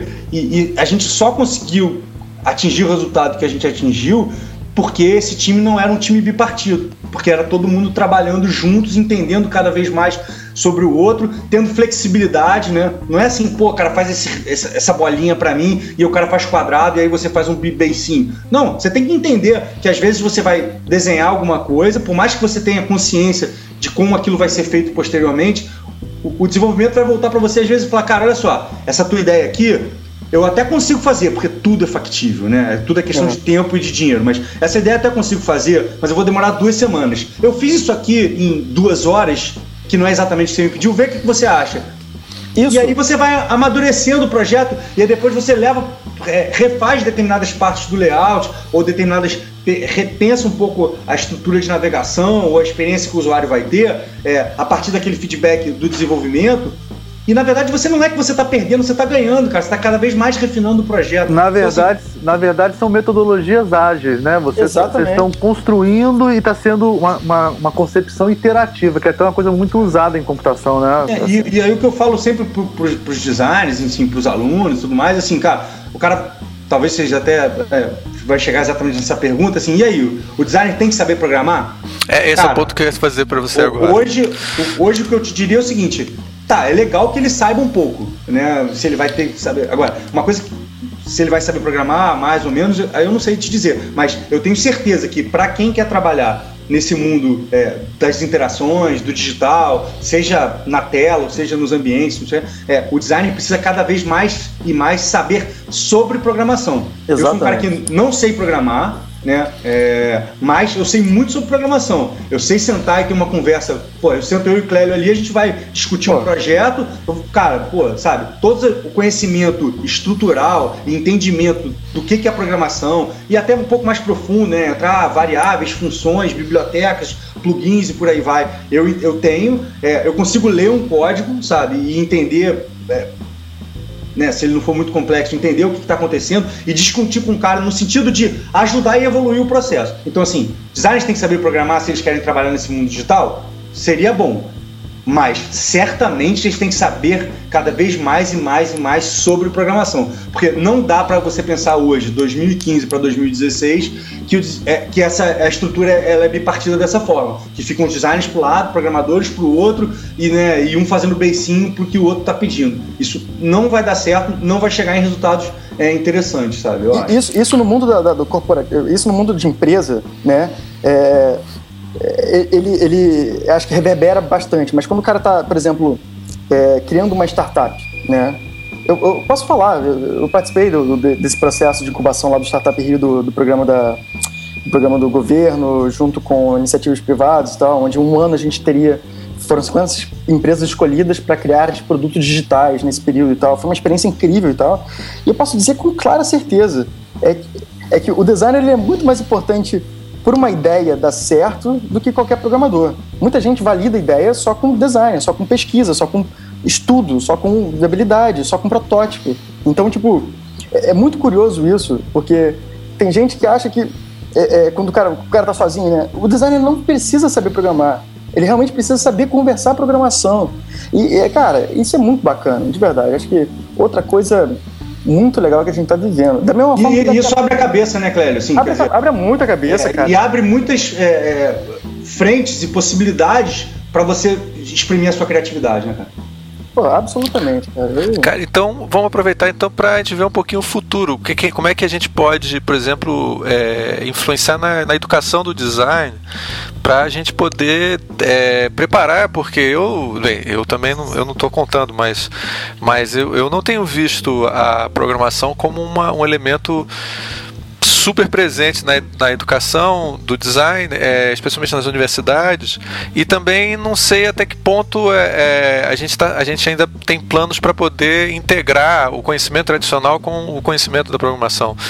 Que, eu vou passar para o Pedro, que eu acho que. Só passar rapidamente para o Pedro, porque, cara, é coordenador de um curso, quero saber o que, que é, qual é a solução para esse negócio. Olha, cara, eu acho que a gente está tá evoluindo nesse sentido, né? Se, não está dentro das universidades mais clássicas, é, assim, e, já mais estabelecidas, é, em outros ambientes, eu acho que é, em escolas mais informais, cursos, enfim, é, eventos, mais, eu acho que a gente está vendo, sim, é, essa aproximação cada vez mais, mais e mais da programação com o design, né? Essa, é, romper essas barreiras.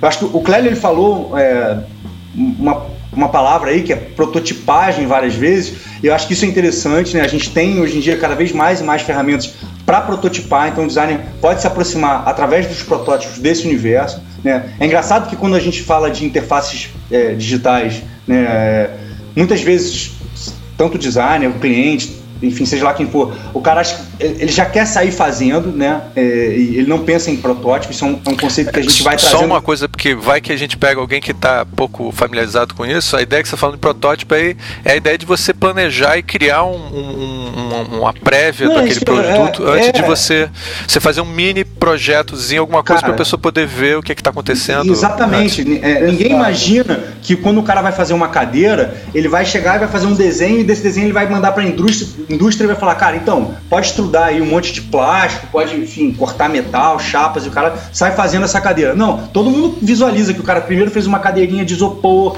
de, de madeira balsa, e depois ele fez um outro modelo assim, assado, aí um belo dia o cara fez um protótipo, um, um modelo um para um, para ver como é que a cadeira é. Aí ele fez uma cadeira com os materiais valendo, sentou em cima, viu se era legal para então ir para a indústria, né? Assim, isso acho que está claro na cabeça de todo mundo. Quando a gente vai para o design gráfico, para o design digital, é, essa questão, essa ideia da prototipagem, as pessoas elas meio que deixam de lado e acho que é, a gente tá, tem tra trazido cada vez mais e mais é, essa ideia de que é possível prototipar. E dentro das escolas eu vejo que a gente está caminhando, cara. Assim, eu, eu participei do grupo que é, fez o projeto né, da graduação que eu espero em 2017 a gente abra lá no IED. Né, é, e eu consegui, junto dos meus pares lá, eu, quer dizer, eu estou nesse braço de design gráfico e digital, então para mim isso é mais natural, mas consegui convencer né, o resto do grupo é, e a gente, na hora que esse é, curso começar a funcionar, no ciclo básico dele, todos vão estudar é, lógica computacional. Né, assim, seja o cara que vai entrar para moda, para produto, para estratégia, para enfim, todo mundo vai passar ali por uma cadeira, uma disciplina é, de lógica computacional experimentar um pouco de, de creative coding, sabe? Assim, é, porque eu acho que é isso, né? Aí vai falar, pô, mas a menina que vai fazer moda, o cara que vai fazer moda, ele nunca vai usar isso na vida, isso vai ser tipo a química que ele estudou no colégio. Não, não é isso, não vai não, cara. Assim, imagina o que é uma pessoa que tem que entender o que é um padrão para fazer uma estampa, se ele conseguiu montar aquele set que a gente estava dizendo de entender o que é uma função. E o, o grande lance é que é, certos conceitos matemáticos, certos conceitos de lógica, é, eles se tornam visuais. Então é diferente daquela coisa inóspita, onde você não conseguia ver resultados, né? Onde né, o cara não consegue ver aonde aquilo vai te levar. Não, é, é diferente eu, eu, te mostrar que você pode escrever poucas linhas de código, fazer você entender é, estruturalmente o que, que, é uma função, o que, que, é repetir uma instrução muitas e muitas vezes, N vezes, é, gerar é, determinados tipos de bifurcação dentro dessa estrutura mental e que ela vai resultar sim num, num output visual, numa estampa, por exemplo, para ser utilizado numa coleção de moda. Né? Então, assim, eu acho que isso vai facilitar esse tipo de construção mental, vai facilitar as pessoas nas suas diversas habilitações a chegarem em resultados mais interessantes e mais criativos, né, cara? Então, é, eu acho que a gente está vendo aí um, é, eu vejo com bons olhos e com otimismo aí é, essa fusão desses dois universos de designers e programadores e a programação e principalmente os conceitos de programação de lógica é, perpassando é, outros universos que não só o dos nerds e dos caras que estão escrevendo letrinhas e tudo mais. É, eu acho que né, trabalhos como pô, eu, os trabalhos que o Clélio estava dizendo que ele faz, enfim, coisas que, tá, sabe, você vai ver a Super Uber, é, enfim. A gente nem falou de design de exposição, né? Quer dizer, é. um mundo, né? Acho que ele pode até falar um pouco disso, Clélio. Né? O, sim, sim. É, mas um pouquinho nessa área da educação, existem colegas que estudam lá é, na ITP, né? Que é eu esqueci o nome exatamente o que significa o ITP, mas é uma universidade de Nova York que tem uma graduação de dois anos, tá? É, que mistura realmente tecnologia, arte, design e etc. Então, tipo, é muito bacana ver o que, que eles produzem lá.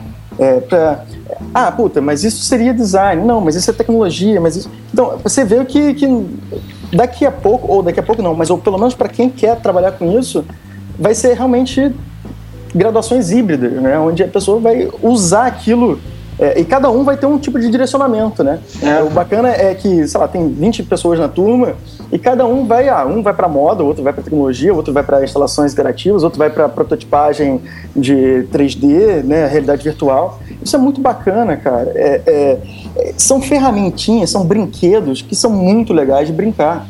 É, e eles estão disponíveis. isso, isso que é legal. Eles estão disponíveis para experimentar.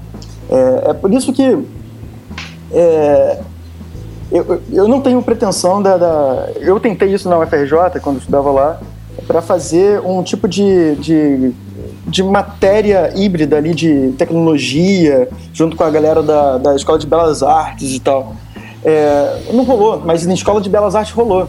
É, é, é, um laboratório é, Nano. Foi. Não, não, é, é o LabVis, cara. Será que é esse? Não, não, o Nano também tem. O Nano é da professora Malu Fragoso, né? É, eu acho que, e tem. E o LabVis da Doris Cozinha. Da Doris, é. O, Lab, o LabVis, por exemplo, é, é, um, é um laboratório dentro da, da Escola de Belas Artes da, da UFRJ, né, cara? Que tem um trabalho muito bacana, muito interessante híbrido entre arte, visualização de dados, programação, enfim, é, você vê, isso tá. Né, a gente também tem, tem, tem gente dentro da PUC também, né, cara? É, alguns o laboratórios. Bonelli. O Bonelli tá lá, cara, fazendo um trabalho muito legal. É, tem, tem muita gente pensando nisso e assim, e fazendo, cara, sabe? Isso que eu acho mais interessante, né? É, essa galera tempo, tem uma pegada muito. O Lab tem, do né, Templo, né? Tem o, o, o, Lab, né? Da, da, da, da, da, da Gabi, Gabi, da Isabelle, né, cara? Assim, também pô, fazem um trabalho incrível. Então, assim, tem, tem, muito, tem muita gente, né, quer dizer, esse universo maker, né, cara, assim, acho que ele traz um pouco também... É, César, eu, né, em Pernambuco, né, também. É, é eu, às vezes acho mais maneiro ser maker do que thinker, né, cara, assim. É. Então, assim, Não, é, tem, tem, essa um pegada... Tem essa pegada muito da galera tá fazendo, né, cara? E aí é, e, e, a construção do conhecimento através da prática, né, cara? E acho que do teste é da, realmente testar, realmente sentir o que está acontecendo, né? Isso é muito legal. A velocidade disso é, é, é muito interessante. É, você consegue realmente sentir as coisas sem precisar gastar realmente tempo, né? Só pensando. Isso é muito bacana, de verdade. Mais uma é vez. Uma piadinha eu tô, eu tô, que o professor sempre usa, né? O professor Rediga sempre fala, não sei bem o que é design thinking, mas eu sei o que é design doing. é, e tem agora não só os makers, mas agora a galera tá querendo builder, sabe? Tipo, não, eu sou uhum. builder. É, não, esses terminhos são todos muito cafones, né, cara? Sim, não, assim, mas é, é mas, bacana brincar com. É mas, tem coisas, mas tem coisas muito interessantes, né, cara? É aquela, voltando ao que eu falei no começo, eu, eu sou um cara que eu tento ter um pensamento um pouco mais inclusivo, né, cara, do que ficar então gerando novos preconceitos, porque é fácil, né, cara? Eu também já tive muitos, já me despedi de alguns. É, acho que tem dentro dessas palavrinhas, esses termos muita, muita esparrela, muita coisa chata e muita gente vendendo ar engarrafado também. Não, Pedro, mas... designer, designer sem preconceito, cara, não existe isso. É natural da, da, própria profissão. É, mas a gente tenta, né, cara, assim, dia após dia se, ir se despindo deles, né, cara? E, e, é e tentando o que, que, tem, tirando o que, que, tem de melhor, né? Assim, embaixo dessa camada de. É, de sei lá, neologismos, gerúndios em inglês, né? E, e muita mitificação, né, cara? Eu, eu, o que eu não acho maneiro é quando a gente fica mitificando o trabalho do design, né? Fica assim, ah, nós somos agora os caras que vão salvar o mundo, ou design thinking agora, né, pô, tá na capa da Harvard Business, blá blá blá, e então é, é, é, é a grande panaceia universal. Ah, eu acho que não, pera lá, vamos com calma, cada coisa tem o seu lugar, se elas forem usadas com propriedade, elas são interessantes, né? Tem muitas ferramentas bacanas, né? Assim, o, o design thinking traz coisas legais, na verdade, né, reativa coisas da própria história do design, é, como assim, pô, cara, levantar dados, levantar informações, visualizar essas informações para tomar decisões, né, é, prototipar para tomar decisões, isso está na, na, natureza do próprio design, né, não foi inventado é, pelos design thinkers agora, nem pela IDO, né? Mas assim, mas é isso, é uma cultura que vai, vai se somando com a outra e a gente tem que é, conseguir tirar da frente, né, a, a, a, a balelagem toda e, e, e, pegar o que tem de melhor. E aí tem muita gente, cara, tem muita. A gente falou aqui alguns nomes, né? né do, do Bonelli, as meninas do Lab, da Doris no Lab Vis, do Nano, enfim, né? Pô, a gente tá tentando o agora. O Suter, Dado Suter da, da aula de. Pô, exatamente, cara. É, pô, o é. Dado, cara, pô, tu entra ali, é, pô, é na minha rua, né, cara? Eu passo ali, fica vendo aquela, aquela garagem do cara, tu fala, pô, isso aí é o que eu sempre sonhei, né, cara? Assim, é cara, tem a, a, garagem mais maneira do, do Rio de Janeiro. Mas enfim, tem muita gente fazendo, galera. Acho que é, é, é, a gente, eu vejo com bons olhos, com otimismo, esse momento que a gente vive. Né? A rede está tá conseguindo se estruturar de uma forma muito interessante. Né? O pensamento open source, pô, eu acho que é assim, é, é para mim é, é, é, a esperança de um futuro porra, mais interessante para esses dias de hoje de capitalismo selvagem que a gente vive, né? Assim, é, é uma forma para mim, bonita, interessante de ver uma nova possibilidade de organização do mundo, né, e de, de, de troca e de colaboração, né, e, e, eu acho que essa, é, isso tá, tá pegando, cara, tá, e tá acontecendo de baixo para cima, o que eu acho também mais interessante. Tá muito mais acontecendo na mão das pessoas que fazem, nas pequenas é, iniciativas que vão se somando, né, que vão se, re, se conectando e, se reconfigurando a partir dessas novas conexões, é, do que alguma coisa imposta, o Beck dizer que tem que ser assim, ou fulano de tal dizer, blá acho que não. Isso é uma coisa é, orgânica, está acontecendo naturalmente, a demanda e, mesmo. E, e, fervilhante ali, né? E essas possibilidades da gente experimentar sem ter um custo muito grande, sem, sem ser uma coisa muito complexa também, vai é, interessando cada vez mais e mais pessoas. Pô, no Lab, cara, tem lá as meninas têm, pô, desde de, é, iniciativas para crianças como para terceira idade, né? E todas com, com, muito sucesso, né? Assim, trazendo muita satisfação para as pessoas, né? Acho que isso é que, que importa e principalmente evoluindo com conhecimento de uma forma é, colaborativa, sem estar ninguém sentado em cima de uma coisa proprietária e falando, não, isso aqui é o meu, isso aqui, pô, não vou te dizer não. É, cara, pô, eu lembro é, é lá é quase atrás. Hipocrisia hoje falar que você não usa alguma coisa de alguém. Né? É, tipo, puta, cara, a maioria dos códigos que a gente faz, a gente usa bibliotecas que têm licença lá do Creative Commons ou do MIT, ou... mas são licenças, né? São tipos de, é, é, é, é de software que alguém trabalhou muito para aquilo. Se não fosse isso, cara, é, brincando um pouco com aquele lance lá da né, o Flash e o HTML5, a única diferença para mim, né, porque a forma de pensar e programar é muito parecido, era que o Flash é proprietário, né? Porque então os plugins que as pessoas criavam, elas criavam, mas elas colocavam lá na comunidade para nego pegar. Mas hoje tá tudo livre. Então, tá tudo é, hoje como fica mais bagunçado, é, é mais difícil você curar esses plugins, essas essas bibliotecas, essas ferramentas. Mas tem gente fazendo isso. Bem, isso já, isso, já, isso já dá um outro anticast aí. É, o problema da autoria nesse negócio. Quer dizer, isso já tem outras, outras ramificações. Eu, eu, tenho, eu tenho ido muito para essa parte de arte. Eu tenho até, tô até fazendo um curso no, na, na escola de artes do Parque Lage. É, EAV, né? É, é, não, é, não é EAV né, junto com a Tina Velho e mais a galera do ITS, se não me engano, Instituto de Tecnologia e Sociedade, do Ronaldo Lemos, do Sérgio Branco, acho, Sérgio, é, é, que eles falam muito sobre propriedade intelectual. Né? É, e é muito bacana ver lá que o, o resto da turma é, eles são artistas, né? eles trabalham com arte, design. Né? E quem dá aula pra gente lá do ITS, ele é a galera de direito, basicamente direito.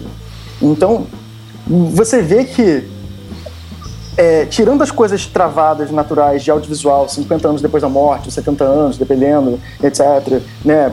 Pequeno Príncipe está liberado. É, quem tirou a foto, é, quem tem, detém o direito das fotos, da foto do, do gorila que tirou uma selfie. Né? Tirando isso, você vê que hoje é muito bacana e é muito legal e é muito gostoso quando você se apropria e remixa coisas que já estão disponíveis para ele. Né? né? Isso acho que é uma, é uma, comunidade muito generosa, né, Clélio, cara? Assim, pelo menos.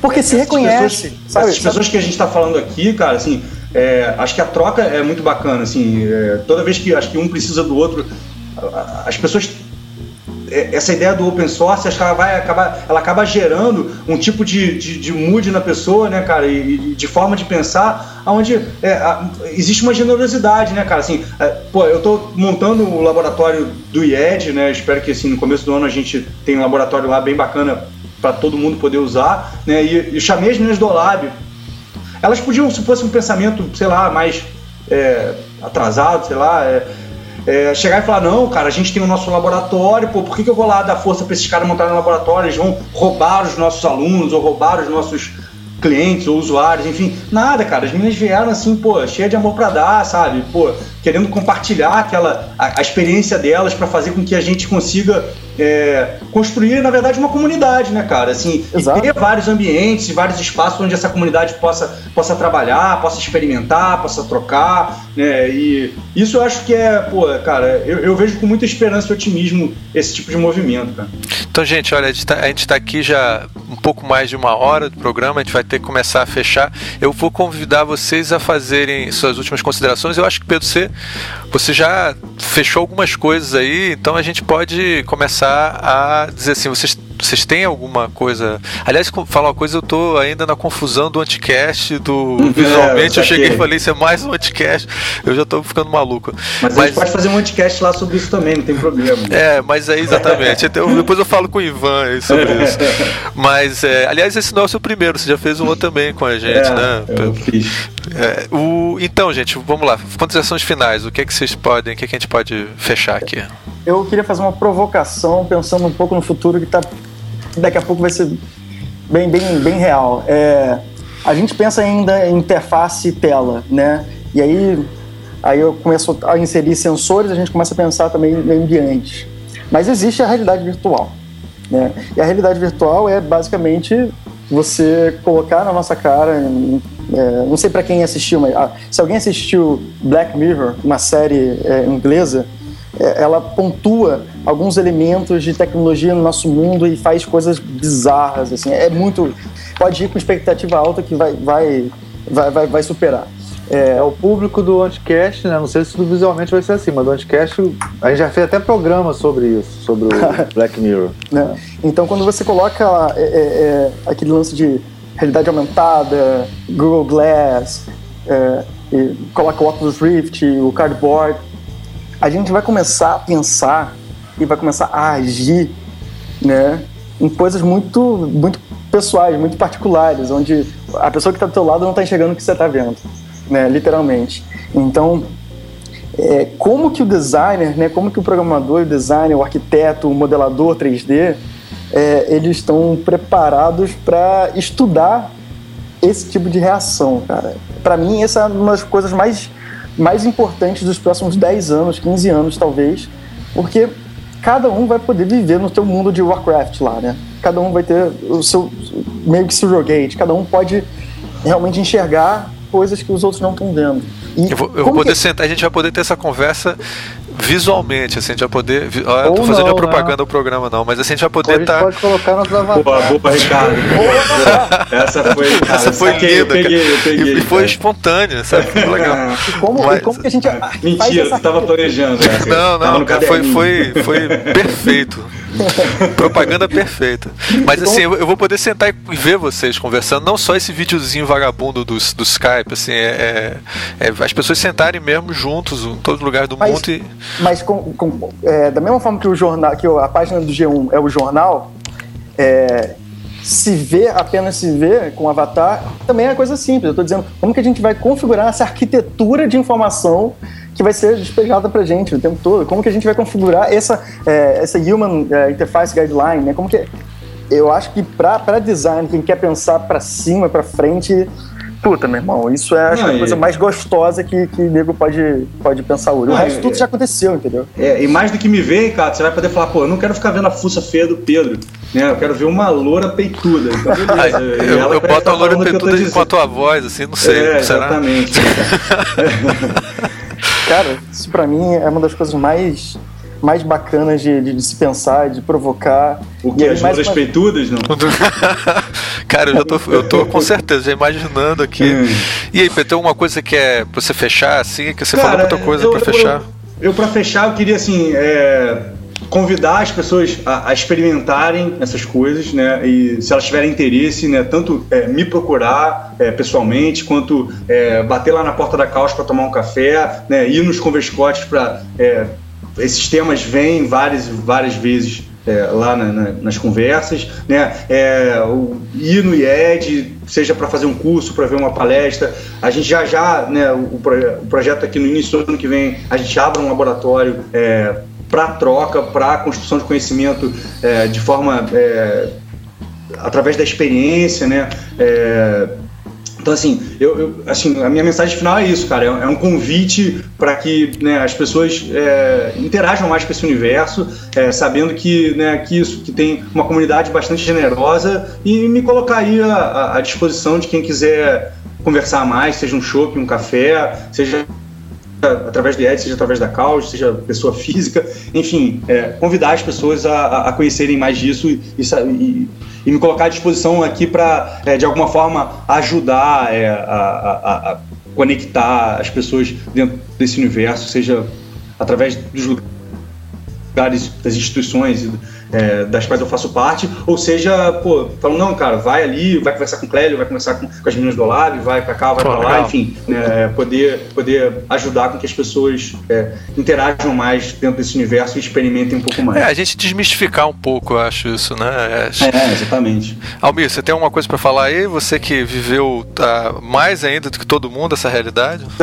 Você Posso... eu sou velho, porra? Não, eu já falei isso, eu tô só eu só tô reiterando isso. Né? Não, enquanto vocês estão falando aqui, já fiz uma bugada aqui, já peguei várias louras peitudas aqui pra olhar. esquecer de vocês, Não, eu queria agradecer ao Pedro. Oi, desculpa, pode falar. Não, vamos falar que a gente é machista, que estamos aqui falando. Não, a gente é, vai ter que fazer um, um, um, cuidado, um visualmente cara, é só sobre isso. isso né? Não sei se o Pedro tem isso, né? Mas, por exemplo, a gente que dá aula, né, cara, tá, a gente, a gente se controla, né? Mas, pô, é. as piadas, eu, eu, pô, quando era cabeludo, fazia piada de cabeludo, sei lá, entendeu? Chatão, não pode fazer piada mais. É, entendeu? Já uma coisa, tá ficando difícil o negócio. Tá dureza. Tá dureza. Mas agora tá uma fase realmente que eu acho que tem que ter uma reafirmação das mulheres. Tá rolando, né, com essa não, coisa. Não, claro, é necessário. Porque, tipo, pô, a Meryl Streep ganha menos do que, sei lá, uma, qualquer ator e a mulher ganha 10 Oscars. Realmente tem isso, né? Ah. Mas a gente fala, mas nós amamos as mulheres. Elas têm que compreender a gente. Não, eu queria agradecer ao Pedro, ao Clélio, foi, foi ótimo, né? Acho que, acho que vai ser um bom, vai dar muito caldo esse, esse assunto, né? Ficou um bom programa e, pô, poder contar com vocês em futuras oportunidades aí pra gente falar de outros assuntos ou desdobrar esse assunto aí. Acho que é isso. Eu pensando em arte, tecnologia, eu esqueci de agradecer também, né? Eu meio que fiz a provocação, mas eu não agradeci. Muito obrigado por ter participado, obrigado Pedro, obrigado Almir, Ricardo, foi muito legal. É bom que a gente está se entendendo, né? Cada vez é, todo mundo está virando híbrido, todo mundo quer brincar com, com todos os brinquedos, acho isso sensacional. E também me faço também a mesma coisa que o Pedro fez, né? Tipo, se colocar à disposição para debater, conversar, trocar ideia, prototipar coisas, visitar lá o Startup Rio, que é lá na, na rua do Catete 243, onde a gente está, o Sense está. Então, mais uma vez, muito obrigado. Gente, é, é, eu super agradeço. Eu, é, acho... eu, também agradeço o convite, galera. Acho que assim, pô, acho que a iniciativa de vocês é muito bacana. É, agradeço muito o convite de poder estar aqui falando com vocês, enfim, e, deixar essas informações aí é, cada vez mais à mão da, das pessoas, da comunidade, dos alunos e tudo mais. Gente, então eu também agradeço. Eu acho que foi uma oportunidade também para a gente poder é, desmistificar essa história da programação, que continua me dando frio na barriga quando eu penso, mas hoje eu senti um pouco mais assim. talvez. Eu realmente acho que se eu tivesse vivido esse momento, ah, não gosto nem de fazer o cálculo de quantos anos atrás eu tive que enfrentar essa primeira vez, talvez eu tivesse entrado mais, é, não, cara, mais de cabeça. Vou te, vou, vou, vou, te, vou te puxar para umas aulas de, de, de assim lá. Sério mesmo, vou te botar pra escrever uns códigos lá no IED. Tu vai curtir, cara. Vou, vou, vou, com certeza vou fazer uns workshops lá com vocês. Porque, lá, e, e vou, vou me abrir agora para isso. A, é, eu já eu tive contato com muita gente, inclusive com a, a Doris, o pessoal que está tá uhum. tá fazendo experiência nessa área.